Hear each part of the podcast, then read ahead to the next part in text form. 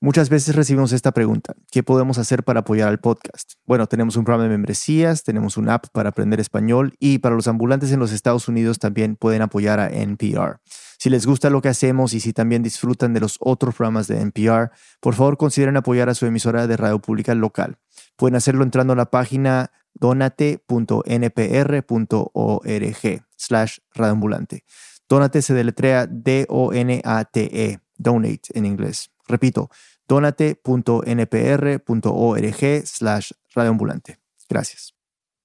Bienvenidos a Radio Ambulante desde NPR. Soy Daniel Alarcón. Hoy vamos a empezar con la historia de un grupo de periodistas puertorriqueños. Mi nombre es Omaya Sosa Pascual, soy cofundadora del Centro de Periodismo Investigativo y periodista del centro. En Puerto Rico, el Centro de Periodismo Investigativo es reconocido por sus reportajes de mucho impacto. Aquí en Rambulante hemos colaborado de cerca con ellos en varias ocasiones. Es la organización que ayudó a revelar el verdadero número de muertes del huracán María, por ejemplo, comprobando que la cifra oficial del gobierno era falsa. Ha investigado temas de corrupción, de daños ecológicos y de la influencia de empresas multinacionales en la isla. O sea, se dedican a destapar lo que los políticos y empresarios por lo general tratan de esconder. En el verano del 2019, Omaya ya había empezado una investigación de corrupción dentro de la administración de Ricardo Rosselló, el gobernador de Puerto Rico, cuando sucedió esto. El FBI madrugó para diligenciar una acusación emitida ayer por un gran jurado federal, por el que fueron imputadas la exsecretaria de Educación Julia Kelleher, la exdirectora de ACES Ángela Ávila. El fraude con fondos federales asciende a unos 15.5 millones de dólares la ex secretaria de Educación, la ex directora del Seguro de Salud del gobierno y otras cuatro personas que trabajaban con ellas, todos con órdenes de arresto del FBI. Las acusaciones coincidían con algunos temas de investigación del centro, y por eso cuando Omaya y sus compañeros escucharon las noticias, lo primero que pensaron fue en sacar su propia investigación lo antes posible. Las órdenes de arresto se emitieron el 10 de julio y justo en esa semana una fuente que nunca se ha identificado públicamente se acercó a Omaya para decirle que tenía acceso a unos mensajes privados del gobernador, un chat entre Roselló y sus asesores más íntimos. La fuente es una fuente mía de muchísimos años que nunca me ha fallado. Y esa fuente le dijo, yo se lo voy a entregar a cuatro periodistas en los cuales confío en Puerto Rico, solamente esos cuatro que me parecen que son periodistas íntegros, tú eres una de ellas y me dicen que van a estar filtrando pedazos. O sea que no iba a entregar el chat completo, pero la fuente le adelantó que lo que salía en esos pocos mensajes era explosivo. La fuente de Omaya también le dijo que tenía más de 800 páginas de mensajes, pero por el momento solo le había mostrado 10. Omaya y el centro optaron por no publicar. Porque yo no sé qué está escondiendo el resto del chat que no me están entregando. Si este chat tiene 889 páginas y me estás entregando 10, Oye, ¿qué dicen las otras 879? Pero los otros periodistas sí publicaron. Salieron tres fragmentos del chat en tres días y tal como le había dicho la fuente, el impacto fue inmediato. Un chat en una aplicación de mensaje cobra un rol protagónico en la presente administración Rosselló. Una serie de mensajes donde vemos al gobernador insultando mujeres y sobre todo con comentarios que no podemos publicar a través de televisión. Eran mensajes llenos de insultos y burlas dirigidos a personas que se oponían a la agenda del gobierno de Rosselló. La historia se complicó cuando empezaron a surgir rumores. Nuevos pedazos del chat estaban a punto de salir y que iban a ser aún más gráficos que los otros. Omaya recuerda que escuchó rumores insistentes. Uno de los nuevos pedazos hablaba de, de, que tenían, quisieran ver a una periodista televisiva muy conocida aquí en cuatro o sea, que se ponían, este, vamos a decir, ofensivos, irrespetuosos y asquerosos. Pero esos nuevos mensajes eran falsos. Omaya se enteró cuando habló con su fuente anónima. En una de esas llamadas que yo le hago me dice, eso no es parte del documento. Era una campaña de desinformación. No se sabe quién la estaba llevando a cabo, pero queda claro que los pedazos falsos del chat tenían un propósito muy específico. Confundir a toda la ciudadanía, decir esto nada, esto vale, esto todo es basura, ¿no? Querían sembrar la duda con mensajes falsos y desvirtuar los mensajes que sí eran reales, para lograr que la gente perdiera interés en el escándalo. Y claro, todo esto ayudaría a que el gobernador sobreviviera a la crisis. Por eso, Omaya volvió a contactar a su fuente. Y ahí yo digo, me lo tienes que entregar completo. Necesitaba todas las páginas del chat antes de que fuera demasiado tarde. Estuvo un día completo negociando con su fuente y al final... Logramos vernos en horas de la noche y yo eh, me voy con un, un pendrive pequeño con todo lo que está ahí supuestamente metido. Tenía 889 páginas de mensajes en la memoria portátil Era mucho material y había que corroborarlo todo antes de publicarlo. Una buena parte de ese trabajo le tocó a Luis Valentín, un colega de Omaya que estaba investigando casos de corrupción junto a ella.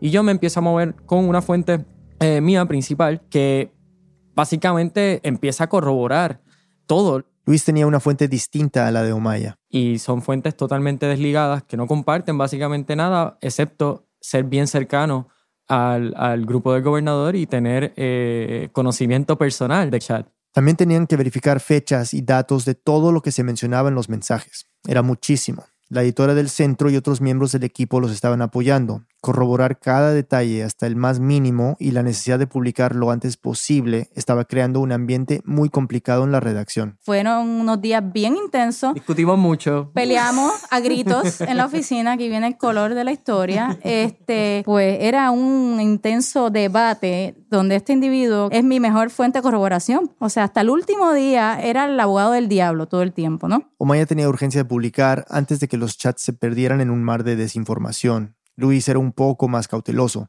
Lo que publicaran tenía que estar blindado, a prueba de balas, de manera que el gobernador y su equipo no pudieran refutar una sola palabra.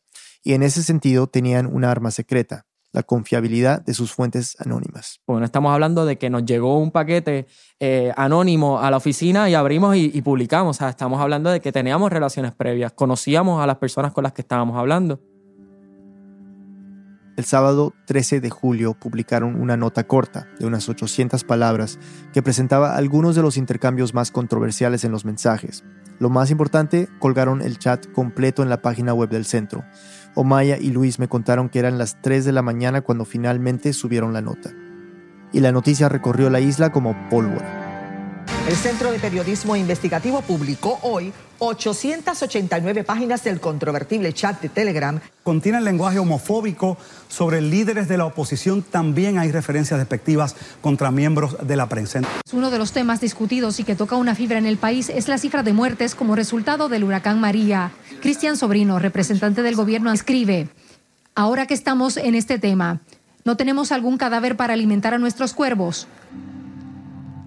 Había muchísimas revelaciones nuevas. El gobernador y sus ayudantes se burlaban de los cadáveres acumulados luego del huracán María. Fue una cosa, una bomba. Fue como si prendiéramos un, cerillo y de repente explotara todo eh, a la vez.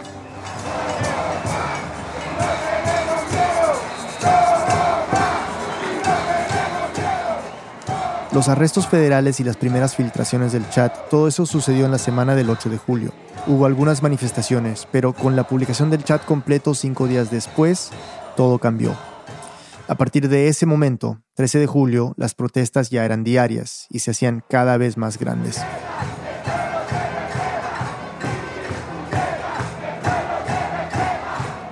Cuatro días después de publicar todos los mensajes, Omaya y Luis Valentín publicaron otra historia. Había 12 participantes en el chat, todos hombres. Tres de ellos eran cabilderos y consultores privados, gente que no era parte del gobierno, que tenían conflictos de intereses porque representaban a empresas privadas y otros clientes, y que aún así se beneficiaban de la información confidencial que se compartía en el chat. La investigación del centro revelaba que ese grupo tenía un esquema para otorgar contratos de gobierno a cambio de dinero. Era una noticia gigantesca y salió justo cuando el descontento con Ricardo Rosselló estaba llegando a sus niveles más altos. Esta investigación la logramos amarrar y publicarla como estaba en ese momento, en medio de una de las protestas más grandes que se estaba dando. Todo el mundo se paró en la protesta a leer los celulares.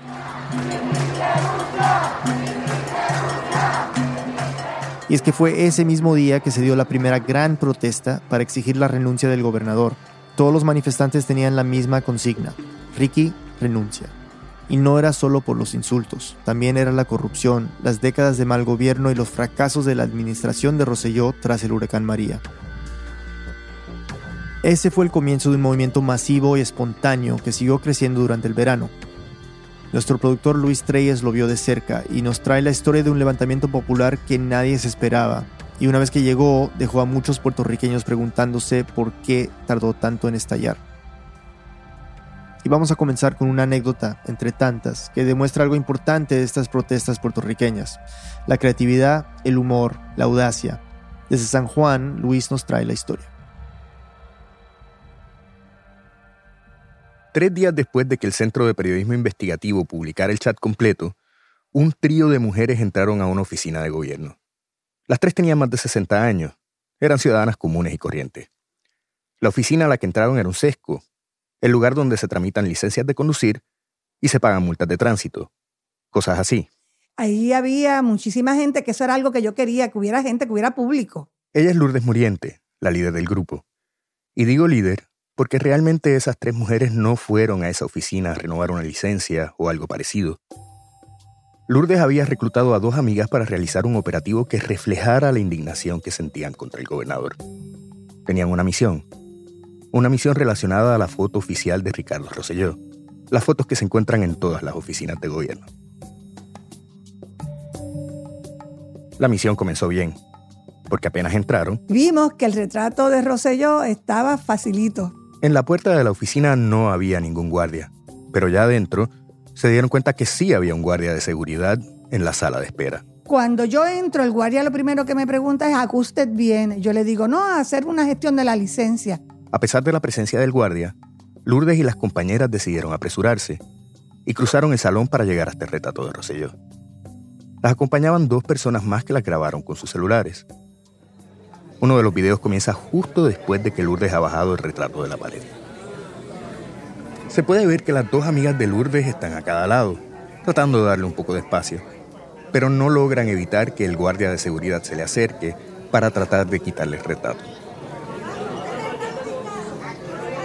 Me alaba el retrato, pero sin mucha fuerza. Él, él no impidió realmente que yo bajara el cuadro.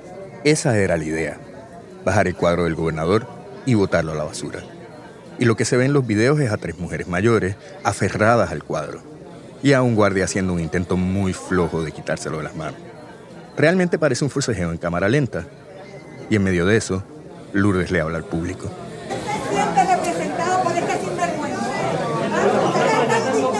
Y entonces yo lo que hice fue que le pregunté a las personas que estaban allí, ¿ustedes se sienten representadas por este bandido? Y los que están en la sala de espera responden.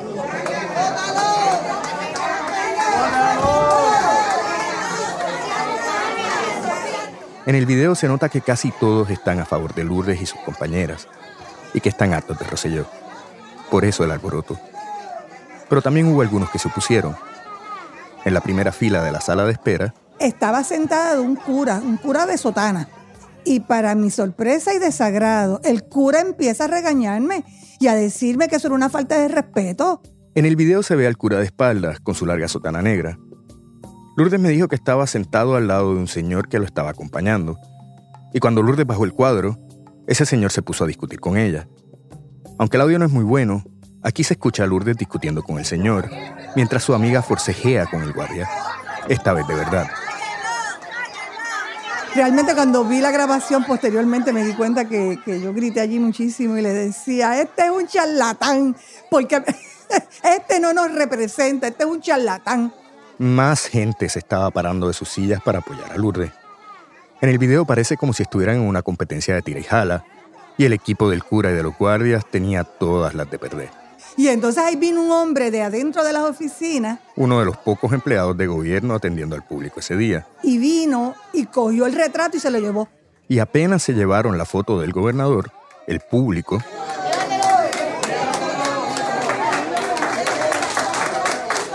Llévatelo, le gritaban, llévatelo, llévatelo. Y fue en ese momento que el bando del cura empezó a amenazar a Lourdes y a sus compañeras con llamar a la policía. Y yo le dije, llamen aquí, ustedes quieran. Nosotros habíamos dejado el carro estacionado muy cerca. Así que fuimos, nos montamos en el carro y nos fuimos. Y entonces ahí la verdad es que, que la adrenalina se le va a uno a millón porque yo, ¿sabes? Esa primera vez pues uno está bien excitado, bien contento de lo que habíamos hecho. Lourdes es una abogada de 64 años, una mujer muy elegante que a primera vista proyecta una seriedad severa. Claro, solo hay que pasar cinco minutos con ella para entender que está muy comprometida con todo tipo de causas sociales, pero que aborda ese activismo con un sentido travieso de que las protestas también pueden ser divertidas. Lo mismo pasa con sus dos compañeras de lucha. Una de ellas se llama Doris Acevedo y es una coronel retirada de la Guardia Nacional de Estados Unidos. La otra era Abigail Ramos, una maestra retirada. Esas eran las conspiradoras. Todas se habían sentido obligadas a actuar por la cantidad de insultos y comentarios ofensivos que vieron en el chat. Y yo creo que, que, esa fue la gotita que colmó la copa para que las personas se sintieran personalmente ofendidas e indignadas y necesitadas de dejar saber ese coraje, esa indignación. En el caso de Lourdes, el chat la afectó de una manera aún más personal que a otras personas. Su ex esposo, Carlos Gallizá, había sido objeto de una broma pesada en los mensajes, justo en el día de su muerte. Y fue como que me, me revolvió el corazón, tú sabes, porque digo, uno sabe que algo ha pasado, que estos bandidos habían hecho chiste con la muerte de Carlos. Carlos Gallizá fue representante del Partido Independentista puertorriqueño y luego también fue parte del Partido Socialista. Era un líder de izquierda muy respetado que trabajó de cerca con miembros de todo el espectro político en la isla. Por eso Lourdes se sintió tan indignada cuando vio la broma en el chat. Lo que más impresiona es que ellos comenzaron el relajo como al minuto de que se supiera públicamente de que Carlos había muerto. El relajo comenzó cuando un consultor de comunicaciones del gobernador envió un mensaje donde compartió la noticia de la muerte de Gallizá. Luego sigue un intercambio intenso entre los asesores para comentar y bromear con la posibilidad de poner la bandera a media asta. Uno de ellos insinúa que se pegaría un tiro si bajan la bandera por Gallizá. Otro menciona que sí deberían poner la bandera a media asta, pero solo por 15 minutos. El asesor en asuntos legales del gobernador tiene la última palabra. A un cuarto de asta por seis horas. El próximo mensaje es de un asesor en comunicaciones, que contesta, ja, ja, ja. Quizás otras personas hubieran hecho una protesta más tradicional, pero Lourdes pensó en otras posibilidades. Ese mismo día sábado, yo, yo me puse a pensar de qué manera uno puede hacer algo. Y y yo vengo de la FUPI, la Federación de Universitarios Pro Independencia, y nosotros éramos bien creativos. Y es que Lourdes pertenece a una generación de baby boomers boricuas que quemaban banderas y brasieres y exigían la independencia de Puerto Rico. Ahí fue que empezó, por lo menos de mi parte, el empujón ese bien grande que, que es como vivir lo que vivíamos en los 70, cuando yo estaba en la universidad, que hicimos cantidad de cosas. Lourdes se inspiró en un incidente que había pasado unos meses antes, de una mujer que había tirado una foto de Rosselló al piso en una oficina de gobierno. Luego de cumplir su primera misión, con la adrenalina al máximo, Lourdes y sus dos compañeras se dirigieron a la próxima parada, una oficina del departamento de la familia. Pero no había público. Y yo decía, caramba, valdrá la pena hacerlo sin público. Había una mujer de seguridad sentada almorzando en un escritorio, porque te digo, todo esto sucedió como al mediodía. Lourdes y sus compañeras decidieron entrar como quiera. Y la guardia esa de seguridad ni se levantó. También hay video de esta otra misión. Se ve a las tres conspiradoras entrar al vestíbulo del edificio y van directamente a la pared donde está el retrato del gobernador. Y aunque casi no había público, Lourdes decidió hacer un mensaje breve. Nosotros creemos que esto hay que bajarlo de aquí, en todas las agencias de gobierno, sacar esto y dijo que ella creía que había que bajar ese cuadro de todas las agencias de gobierno. O renuncia o se va. Yo agarré el cuadro y lo puse en el piso y ahí nadie se inmutó. Y mientras salían, las otras dos compañeras empezaron a gritar el coro de una canción de trap. Un remix de una canción que había sido todo un éxito el verano anterior.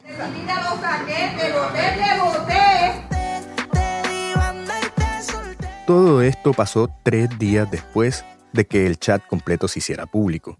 Los videos de lo que pasó en esas dos oficinas de gobierno llegaron a las redes sociales y docenas de personas se inspiraron y fueron a su oficina de gobierno más cercana para hacer lo mismo. Y fue increíble la cantidad de personas que posteriormente hizo eso y empezaron a postearlo en Facebook en distintos puntos de la isla. En esa semana, ver una foto oficial de Ricky Rosselló en el suelo se convirtió en una imagen bastante común. Pero no todos los cuadros terminaron así.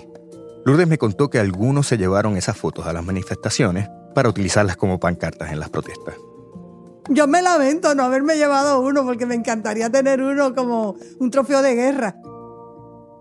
Un día después de haber tirado las fotos a la basura, Lourdes fue a la primera gran manifestación en el viejo San Juan para exigir la renuncia del gobernador. Fue durante esa manifestación que salió el segundo artículo del Centro de Periodismo Investigativo, el que Omaya mencionó al comienzo.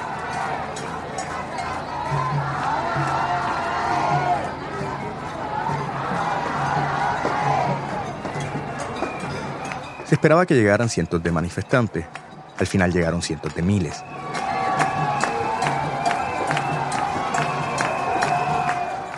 Y yo llego con un grupo de amigas a San Juan y las jóvenes me, me no reconocían. Lourdes y sus amigas se habían convertido en las primeras celebridades virales de las manifestaciones. La gente se quería tomar selfies con ella. En una, cuando ya nos estábamos yendo, entramos al estacionamiento donde habíamos dejado el carro y había que tomar un ascensor. Y había mucha gente tratando de entrar al ascensor hasta que alguien nos reconoce y dice, mira, hagan espacio, que esas son las doñitas. Y nos dejaron entrar al ascensor. Doñita, como se pueden imaginar, es una manera de referirse a una mujer mayor en Puerto Rico. Y claro, así no es como Lourdes se ve a sí misma. Yo tengo 64 años, debo aclarar. Eh, yo, yo personalmente no me siento una doñita, pero entonces para los jóvenes que han estado tan activos en, en toda esta lucha, nos ven como doñitas. Y esto era una señal muy clara de que estas protestas eran distintas. No se trataba de un solo grupo o de una sola generación. Todo tipo de puertorriqueño estaba tirándose a la calle y todos tenían el mismo propósito. Pero Ricardo Rosselló se negaba a renunciar. Luego de la pausa, vamos a las calles del viejo San Juan, donde el futuro político de la isla estaba en juego. Ya volvemos.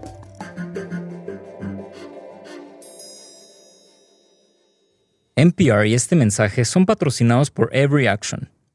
Every Action es una plataforma moderna y fácil de usar, diseñada para que las organizaciones sin ánimo de lucro manejen en un solo lugar todas sus relaciones. Desarrollada por profesionales de ONGs, Every Action permite recaudar fondos en línea y en persona, así como potenciar campañas de activismo, programas de voluntariado y gestión de becas. Más de 15.000 organizaciones confían en Every Action, entre ellas la National Audubon Society. Visita everyaction.com/npr para más información. Cada semana en Wow in the World de NPR, Guy Raz y Mindy Thomas hablan de la ciencia más seria y nueva de la manera más divertida, demostrando que la ciencia puede ser aventurera, asquerosa e increíblemente wow. Wow in the World de NPR, para todas las edades. Escucha y comparte con tus amigos. Hola, soy Jorge Caraballo, editor de crecimiento en Radio Ambulante y te queremos recordar que hay muchas formas de apoyarnos, ya sea a través del programa de membresías o a través de Lupa, la app para quienes están aprendiendo español. Y si estás en Estados Unidos, queremos invitarte a que apoyes a tu estación de radio pública local. Para hacerlo solamente tienes que ir a donate.npr.org slash radioambulante. Donate se deletrea D-O-N-A-T-E, donate en inglés. Repito, donate.npr.org slash radioambulante. Muchas gracias. En la primera semana después de que se publicara el chat completo, las protestas para exigir la renuncia de Rosselló se hicieron cada vez más grandes. El 22 de julio hubo un paro nacional, el más grande en la historia de Puerto Rico. Y la estrategia de Rosselló fue desaparecer del ojo público. En las muy pocas apariciones oficiales que tuvo en esos días, siempre repetía el mismo mensaje, una versión de esto. No voy a renunciar, eh, estoy trabajando por Puerto Rico, eh, continuaré trabajando. Nuestro productor Luis Treyes pasó 12 días seguidos documentando las protestas y nos trae esta historia desde la barricada que se convirtió en un símbolo de la resistencia en Puerto Rico. Aquí Luis. El jueves 24 de julio, dos días después del paro nacional, la isla entera se despertó con un frenesí de especulaciones. Las protestas habían paralizado el país. Ricky era un gobernador asediado en su propia isla, y los rumores de que su renuncia era inminente estaban en todos lados. Continúan las protestas en Puerto Rico en medio de fuertes rumores de que el gobernador Ricardo Rosselló renunciará de forma inminente. Y lo que están diciendo los medios locales, los periodistas puertorriqueños, es que él ya está planeando su sucesión. Y se dice más o menos que la información estaría saliendo alrededor de mediodía, por supuesto muy pendientes de lo que pase en Puerto Rico. Los gobernadores de Puerto Rico viven y trabajan en la fortaleza, un palacio del tiempo de los españoles que queda en una esquina del viejo San Juan. Es una mansión hecha para defender una ciudad colonial, de muros intimidantes que se alzan sobre la bahía con un color azul pastel que se mezcla con el cielo y el verde azul del mar. La intersección de las dos calles que llevan al portón principal se convirtió en el kilómetro cero de las protestas. Era allí donde se congregaba la gente para pedir que Ricky se fuera y que se fuera ya. Y ese día, los manifestantes comenzaron a llegar desde temprano.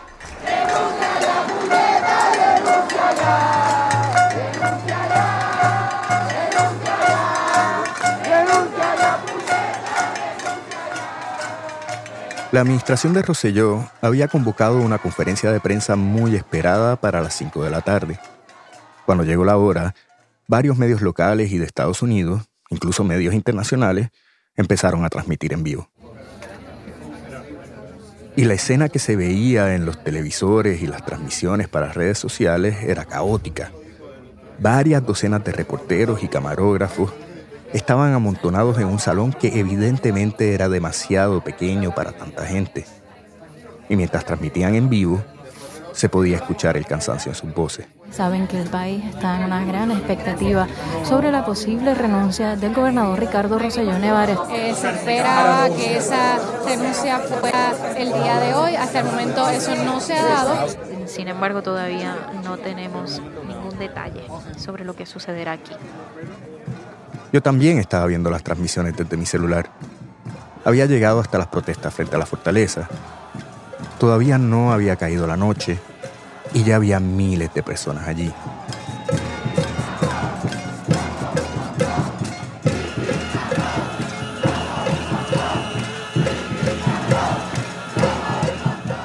Era la misma escena que se había repetido en los últimos 11 días.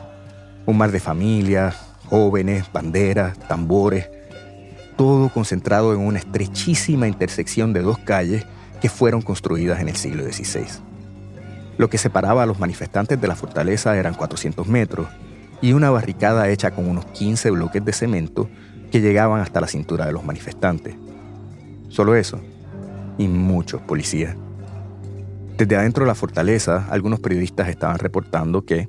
Desde acá se puede observar mayor movimiento de fuerza de choque dirigiéndose a la calle Fortaleza donde están los manifestantes. La fuerza de choque. Así es como se conoce a la policía antimotinas en Puerto Rico. Ese día había más oficiales que en días anteriores. Y frente a los policías, con los bloques de cemento de por medio, estaban los manifestantes de primera fila, los que habían recibido golpes y varias rondas de gases lacrimógenos en las protestas recientes.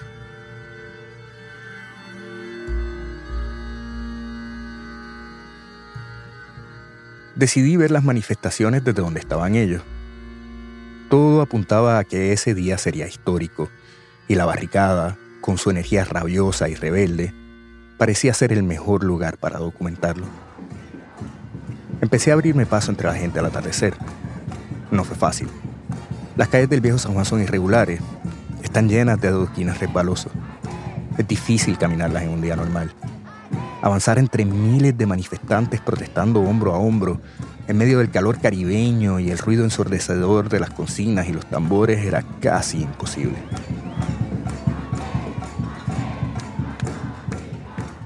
Fui a paso de hormiga, pero finalmente llegué.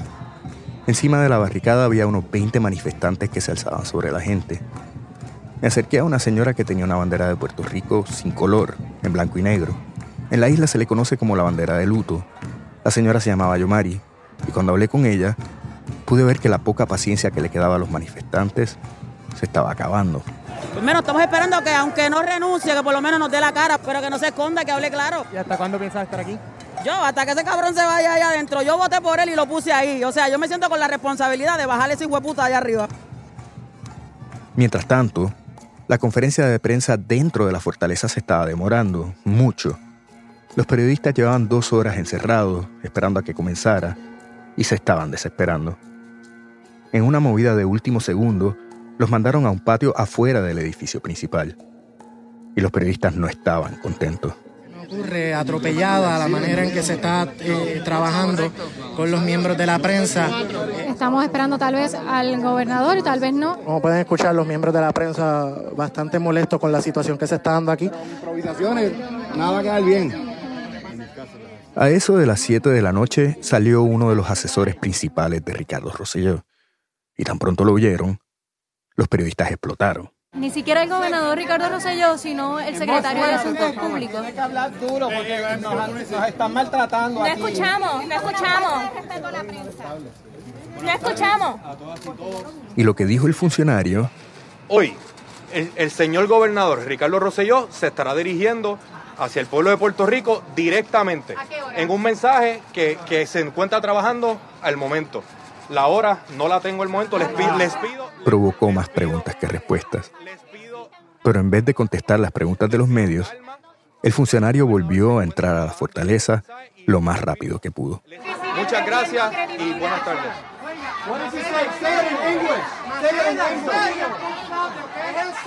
Afuera también estaban siguiendo el caos que había adentro de la fortaleza. Son las 7 y 40 de la noche el gobernador dice que está escribiendo algo para decirle al pueblo. Esta es Yvette, una estudiante universitaria que conocí en la barricada y que estaba siguiendo las transmisiones en vivo desde su celular. Y mi pregunta es, tan difícil es hablarle genuinamente al pueblo del corazón y no puedes dar la renuncia, ya sabes que tienes millones de personas en la calle protestando para que te vayas y no te quieres ir. La renuncia ya no se veía como algo seguro y los manifestantes como Yvette anticipaban lo peor. Si él anuncia aquí que no va a renunciar, la gente va a estar bien molesta y todo lo que ocurre aquí, luego de que él desanuncio, es culpa de él, no es culpa del pueblo. Con el paso de las horas, la energía de los manifestantes se hacía mucho más intensa. El ritmo de los tambores era más insistente y las consignas mucho más cargadas. Ya no le estaban pidiendo que renuncie, le estaban dando un ultimátum.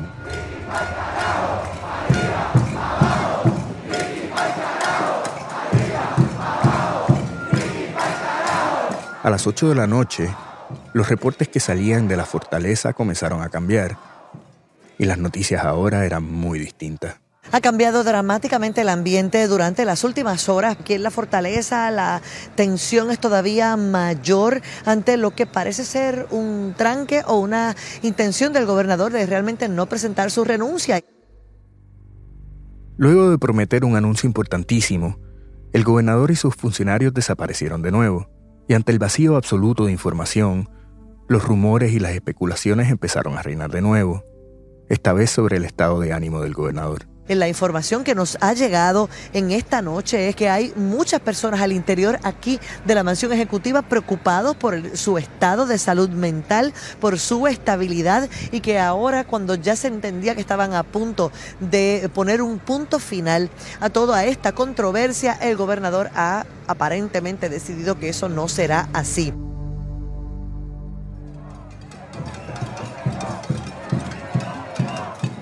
Y si adentro de la fortaleza todo era incertidumbre y parálisis, justo afuera en la barricada todo era movimiento.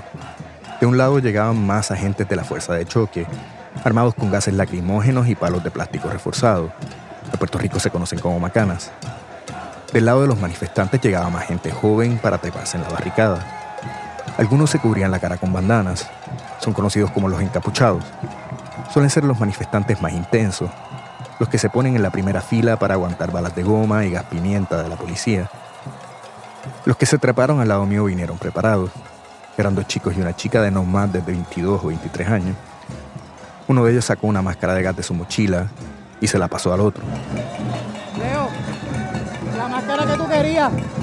Contrario a sus dos compañeros, la chica no llevaba la cara cubierta. La escuché hablando de las rutas de escape que iban a utilizar cuando la policía empezara a tirar gases. Me contó que ya lo había tenido que hacer antes. La, la última vez yo corrí para el Parque de las Palomas, que yo puedo seguir corriendo vertical, porque el aire viene del, del mar y al ellos tirar los gases me van a caer. So, yo lo que Sabía exactamente qué calles tomar para evitar la dirección del viento y así evitar los gases lacrimógenos. Pero los manifestantes como ella no iban a correr para escapar. y nos vamos a encontrar otra vez más al frente en esta, en esto mismo. Porque ahí la, la idea es volver a reunir. Volver, volver, porque esto de resistencia y aquí no vamos a parar hasta que él se vaya. Me hablaba como si la confrontación fuera inevitable, como si estuviera segura de que Ricky no iba a renunciar y que la policía iba a desalojar a los manifestantes a la fuerza. Esa posibilidad me asustaba. Era imposible saber cuántas personas había en esa intersección. ¿Tres mil? ¿Cinco mil? ¿Más? Eran muchísimos. Y no parecían estar preparados para enfrentar a la fuerza de choque. La chica de la barricada lo podía ver también. Era jueves Y el público era distinto al de unos días atrás, cuando se enfrentó a la policía antimotines. Ahora mismo yo veo eh, más gente mayor y niños que el mismo lunes. So, yo pienso que sería tan irresponsable de ellos empezar a tirar gases. Porque ahora mismo aquí actually está más calmado que el mismo lunes. Lo peor que podía pasar era que alguien finalmente perdiera la paciencia. Podría ser un manifestante que le tirara una botella a la fuerza de choque, o quizás un policía nervioso que tirara una granada de gases sin provocación. Cualquier movida en falso podría resultar en una estampida violenta, y eso podía dejar herido, o algo mucho más grave.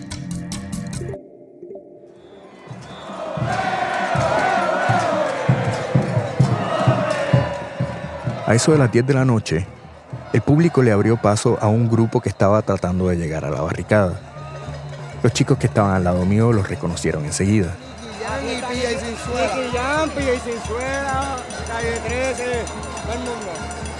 Eran raperos, estrellas muy conocidas y queridas en Puerto Rico. Y al frente del grupo iba René Pérez, mejor conocido como Residente. Estaban tratando de llegar hasta la primera línea para hablarle al público. Y aquí hay que mencionar que artistas como ellos habían tenido un rol muy importante en las protestas. Junto a Bad Bunny, la cantante Ile, Ricky Martin y varios otros, Residente había sido esencial para regar la voz de las manifestaciones y ayudar a que se hicieran masivas. Todos ellos habían hecho llamados a través de las redes sociales y luego se unieron a las protestas. Ahora que parecía que el gobernador no iba a renunciar, Residente reapareció. Fue una intervención que evidentemente no estaba planificada. No tenía micrófono o parlantes, ni siquiera un altavoz. Aún así, le habló a los manifestantes como pudo. Yo lo grabé desde mi esquina de la barricada. Nosotros no queremos guerra, queremos paz. Pero si esos cabrones joden con nosotros, Era un mensaje para pedir que las protestas se mantuvieran pacíficas. manifestar pacíficamente. Pacíficamente. El pueblo habló. El gobernador tiene que renunciar. Nos hizo esperar como 10 horas el cabrón. Y también le pedí a los manifestantes que no bajaran la guardia.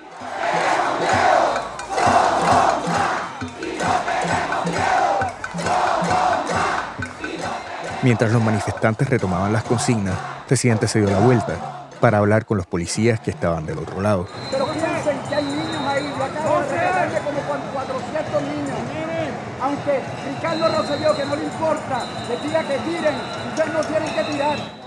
Y les pidió que piensen en los niños que estaban en el público antes de tirar gases lacrimógenos.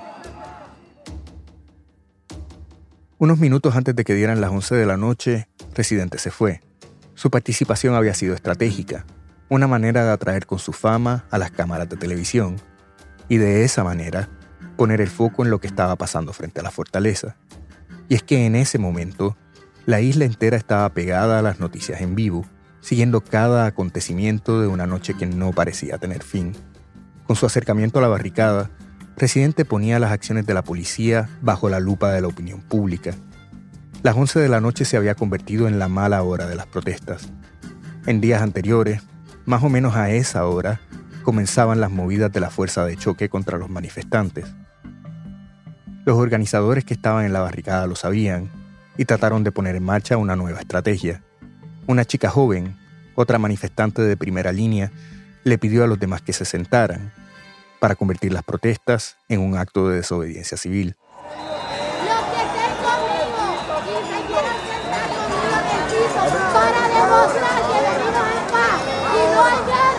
Y entonces ocurrió lo que muchos se temían.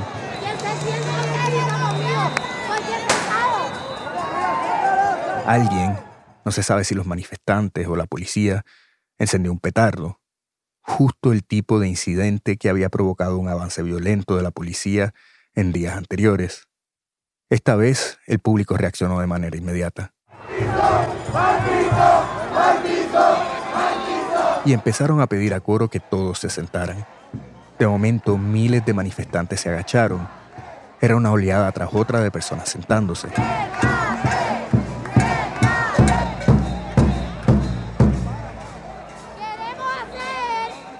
Pero era imposible que la escucharan. En un movimiento espontáneo como este, los organizadores no eran profesionales. Eran jóvenes que intentaban evitar lo peor. Ni siquiera contaban con un sistema de sonido. Unos minutos después, finalmente apareció un altavoz. Y la organizadora siguió.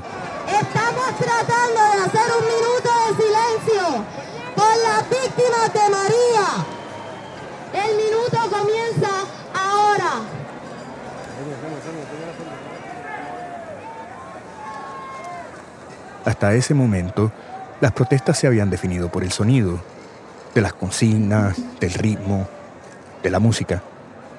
El volumen era cada vez más alto. Se sentía como una manera de lograr que se escuchara la furia y la indignación. Este silencio era distinto. Se alimentaba de la tristeza y del dolor de pensar que miles de puertorriqueños murieron luego del huracán María y que un mejor gobierno los hubiera podido ayudar. Poco después se comenzó a regar la voz. La transmisión del mensaje del gobernador comenzaría en cualquier momento. Y claro, el manejo de las comunicaciones oficiales había sido tan desastroso que dudé de si realmente habría un mensaje. Cuando vi a un grupo de manifestantes colocando parlantes gigantes entre la gente, pensé que esta vez sí habría, finalmente, algún tipo de anuncio. Y entonces me entró otra duda. ¿Y si no renunciaba? ¿Qué iba a pasar con tanta rabia concentrada frente a la fortaleza? A las once y media de la noche, Ricky Rosselló finalmente dio la cara. Los manifestantes lo vieron aparecer en las pantallas de sus celulares y en los monitores que algunas cadenas de televisión habían puesto en la calle. Se veía flaco y pálido, disminuido en una silla que le quedaba demasiado grande. Durante los pasados días, muchos de ustedes han estado ejerciendo su derecho a la libertad de expresión. El reclamo ha sido contundente y lo he recibido con el más alto grado de humildad. Fue un mensaje extraño, que comenzó con un repaso del trabajo que había hecho en poco más de dos años como gobernador. Así, y contra todo pronóstico, logramos aprobar el primer plan fiscal y la política pública del plan para Puerto Rico. Y así siguió por varios minutos. Pensé lo peor. De momento se me ocurrió que estaba ofreciendo una lista de logros para luego anunciar que se quedaría como gobernador hasta el final. Luego de escuchar el reclamo, hablar con mi familia, pensar en mis hijos y en oración. He tomado la siguiente decisión. Con desprendimiento, hoy les anuncio que estaré renunciando al puesto del gobernador efectivo el viernes 2 de agosto.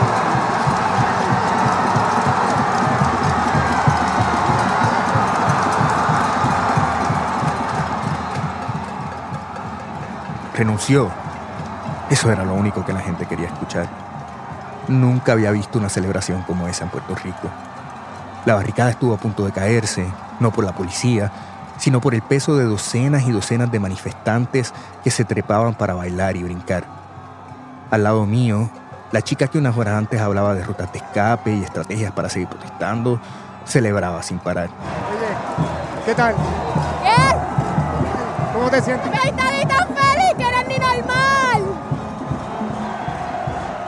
Lo que dice es, estoy tan feliz que no es normal. Tenía razón. Los puertorriqueños llevamos tanto tiempo derrotados por la corrupción y la negligencia de nuestros gobernantes que exigir un cambio parecía una causa perdida.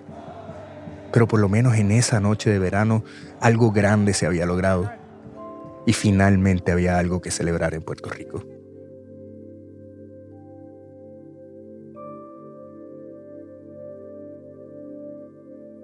Ricardo Rosselló dejó la fortaleza el 2 de agosto. Hubo una crisis constitucional después de su salida y Puerto Rico tuvo tres gobernadores en menos de una semana. Desde la renuncia ha surgido un movimiento de asambleas de pueblo, con gente que se reúne en toda la isla para discutir enmiendas a la Constitución. Esta historia fue producida por Luis Treyes, vive en San Juan, Gracias a Carla Minet, directora ejecutiva del Centro de Periodismo Investigativo de Puerto Rico, y a Laura Moscoso, Rigel Lugo, Sofía Gallizá y Yarimar Bonilla. Este episodio fue editado por Camila Segura y por mí. El diseño sonido es de Andrés Aspiri con música de Remy Lozano. Andrea López Cruzado hizo el fact-checking.